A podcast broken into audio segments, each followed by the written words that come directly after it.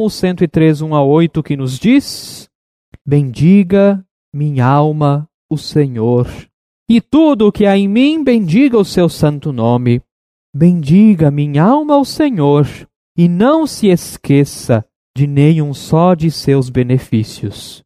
Ele é quem perdoa todas as tuas iniquidades, quem cura todas as tuas enfermidades, quem da cova redime a sua vida e coroa você de graça e misericórdia. É Ele quem enche de bens a sua vida, de modo que a sua mocidade se renova como a da águia. O Senhor faz justiça e julga todos os oprimidos. Manifestou os seus caminhos a Moisés e os seus feitos aos filhos de Israel. O Senhor é compassivo e bondoso, tardio em irar-se e rico em bondade. Que a graça do Senhor Jesus Cristo, o amor de Deus o Pai e a comunhão do Espírito Santo estejam conosco. Amém. Amados irmãos, Amadas irmãs em Cristo Jesus, sem memória não há ação de graças. A ação de graças a Deus só é possível quando podemos lembrar os maravilhosos feitos do Senhor na nossa vida pessoal e comunitária. E não se trata de uma memória pessoal apenas, mas também da memória daquilo que Deus realizou no passado, antes mesmo de nós nascermos. Podemos relembrar com gratidão o quanto Deus é amoroso e cuidadoso para com todo o seu povo. Atualmente, nós vivemos uma época que desvaloriza a memória. Se antes era preciso decorar os números de telefone para se entrar em contato com alguém, hoje basta recorrer aos nomes na nossa lista de contatos. Importante é que não esqueçamos os nomes, pelo menos. Da mesma forma, as redes sociais também intensificam a perda da memória. No início do Orkut, depois do Facebook, alguém vai lembrar, o que se postava permanecia em seu lugar e o post poderia ser reencontrado quando se quisesse. Então surgiram os stories, que embora tenham esse nome de história, são posts que após 24 horas desaparecem como se nunca tivessem existido ou acontecido. Sigmund Bauman, um famoso e já falecido pensador polonês, ele diz sobre o tempo que nós vivemos: neste mundo tudo pode acontecer e tudo pode ser feito, mas nada pode ser feito de uma vez por todas. O que quer que aconteça, logo chega sem anunciar e vai-se embora sem aviso. Ele diz também desse modo: há pouca coisa no mundo que se possa considerar sólida e digna de confiança. Nada que lembre uma vigorosa tela em que se pudesse tecer o itinerário da vida de uma pessoa. Com isso, o Bauman quer dizer que vivemos tempos líquidos, nada é feito para ficar. Enquanto o mundo sólido era resistente e durável, o mundo líquido, ali as relações também são líquidas e mudam completamente a todo momento. As verdades sólidas e absolutas agora são substituídas pelas verdades líquidas individuais que se tornam a bandeira de cada um e de cada uma além das redes sociais, a própria urbanização testemunha a perda da memória. No culto de ação de graças de 2019, preguei sobre isso e gostaria apenas de relembrar um pouco. Antes o pão tinha história. Quando a mãe preparava a massa do pão, o filho ou o esposo ia cortar a lenha, a filha ia acender o fogo no forno de tijolos. Fazer o pão era um ato comunitário. Vivia-se comunidade no ato de fazer um pão e as outras atividades da casa. Além disso, aquele pão possuía história, por isso não era desperdiçado, pois se sabia de onde ele vinha e o trabalho necessário para tê-lo. Hoje os pães são sem memória, compra-se na padaria ou no mercado e desperdiça-se de maneira tão rápida quanto como foi adquirido. É um pão sem história. Quando isso acontece, a vida torna-se ingrata, sem memória não há como haver ação de graças. Isso não significa que devemos deixar de postar stories em nossas redes sociais ou que devemos parar de comprar pães nas padarias e mercados. O convite é que pensemos sobre como isso afeta a nossa gratidão. Na alimentação, o grande problema hoje é o desperdício, que é uma das piores formas de ingratidão. Aqueles que compram demais ao ponto de deixar a comida estregar e ser jogada fora vive uma das piores formas de ingratidão a Deus. A verdadeira ação de graças nos leva à administração consciente dos nossos bens, para que todo e qualquer desperdício seja evitado ao máximo. O desperdício é a morte da memória e, por consequência, a morte da própria fé. Talvez nos perguntemos por que cada vez menos pessoas acreditam em Deus? Para responder essa pergunta, basta olharmos como vivemos em sociedade. Os agricultores dependem do transcendente para colherem o que plantam. Necessitam do tempo certo de sol, chuva, geada, assim por diante.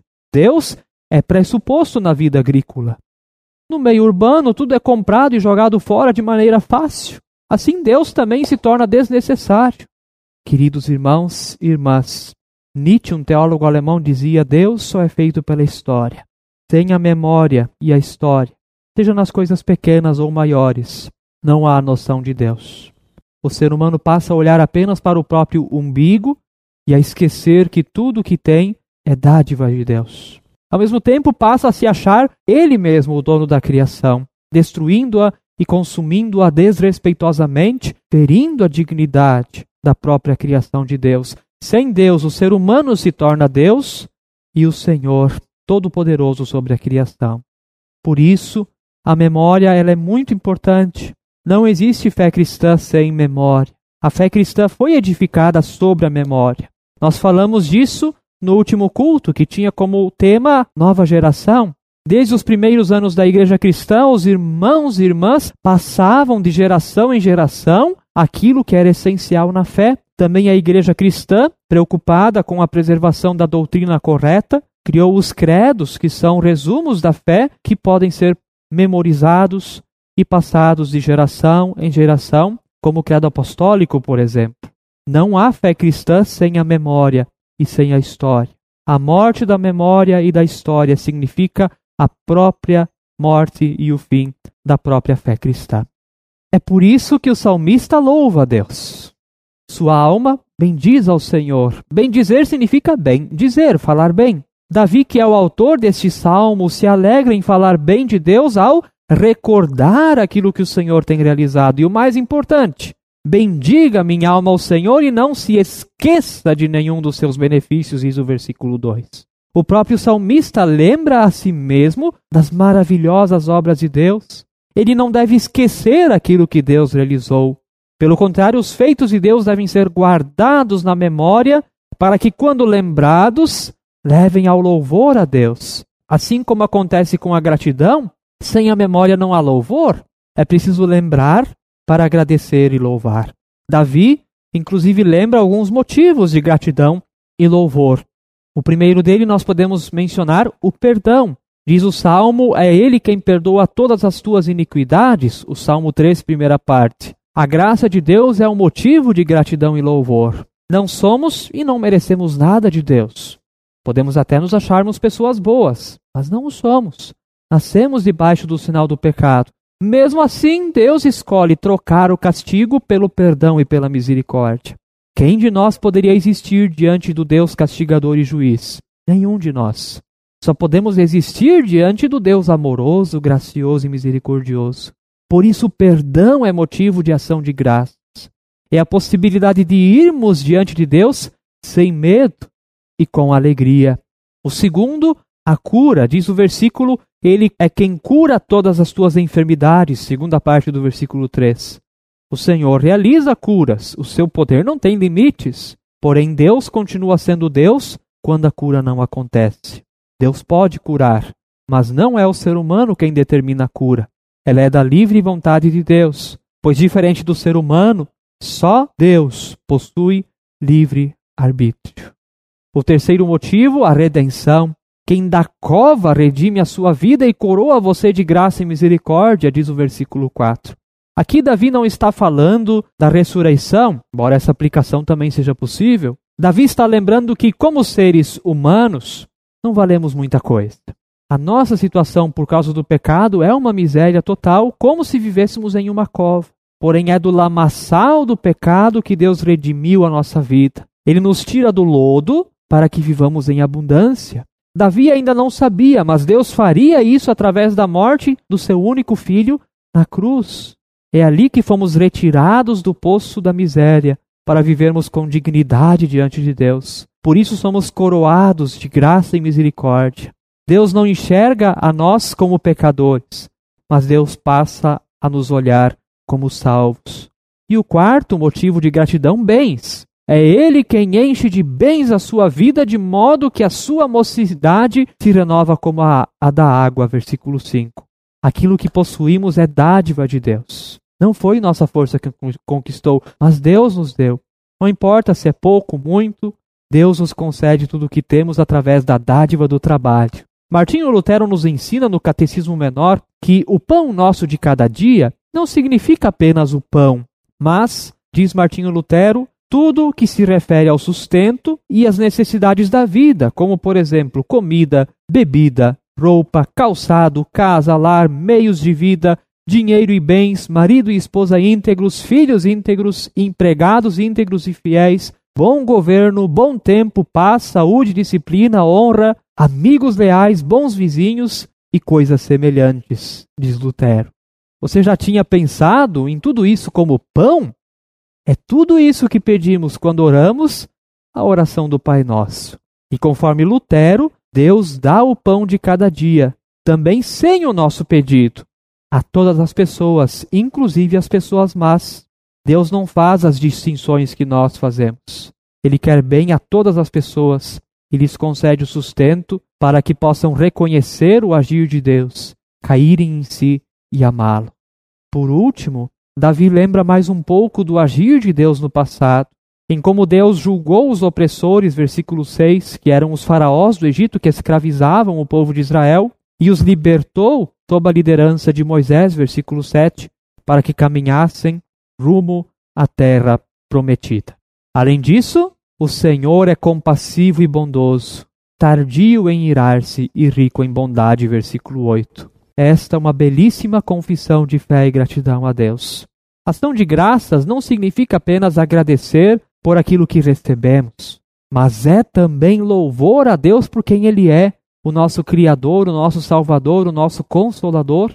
Nesse dia, não agradeça apenas por aquilo que recebeu, mas exalte ao Senhor por Ele ser o Senhor bondoso e compassivo, como disse o rei Davi. Esse louvor deve fazer parte do nosso dia a dia. Que bom que Deus é quem Ele é. Que bom que Deus pode ser Deus para que sejamos humanos. Precisamos louvar a Deus, porque é Ele quem nos dá tudo o que nós precisamos. Amados irmãos, amadas irmãs, ação de graças. Nesse dia vamos trazer à memória tudo o que o Senhor é e o que Ele tem feito em nossa vida, na família, na comunidade, na sociedade. A memória dos feitos de Deus precisa ser preservada. Sem memória, a fé cristã está morta. Que lembranças podemos ter deste um ano que nos levam a agradecermos a Deus? Certamente tivemos altos e baixos. Não podemos esquecer daqueles e daquelas que perdemos nesse período, seja pela Covid-19 ou por outras doenças. Mesmo assim, é preciso agradecer a Deus pelas rosas no caminho e os espinhos que elas têm, pela escuridão da noite, pela estrela que brilhou, pela prece respondida e a esperança que falhou. Em tudo dai graças, diz Paulo em 1 Tessalonicenses 5,18. E tudo é tudo. Como comunidade Vida Nova, também temos muito que lembrar e agradecer. Quando a pandemia iniciou e as nossas atividades pararam lá em março de 2020, não sabíamos o que Deus nos reservaria para o futuro.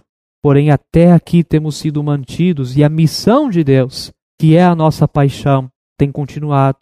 Por isso, agradecemos a Deus que tem mantido esse trabalho, também aos membros pela fidelidade na contribuição, nas ofertas, também na paciência sobre a volta nos cultos presenciais, que, se Deus quiser, também, muito em breve, retornarão através da memória do que Deus fez neste um ano em nossa comunidade. Podemos ter certeza de que os planos de Deus para ela ainda não terminaram. Deus quer realizar muitas coisas nesse lugar. Agradecemos ao Senhor e confiamos que o futuro está em Suas mãos. A memória do passado e a esperança do futuro nos levam ao agradecimento hoje. E a paz de Deus, que excede todo entendimento, guardará os nossos corações e as nossas mentes em Cristo Jesus. Amém. E assim quero convidar a nós confessarmos a nossa fé também em gratidão a Deus por quem Ele é, com as palavras do credo apostólico dizendo: Creio em Deus Pai Todo-Poderoso, Criador do céu e da terra, e em Jesus Cristo, seu Filho unigênito, nosso Senhor, o qual foi concebido pelo Espírito Santo.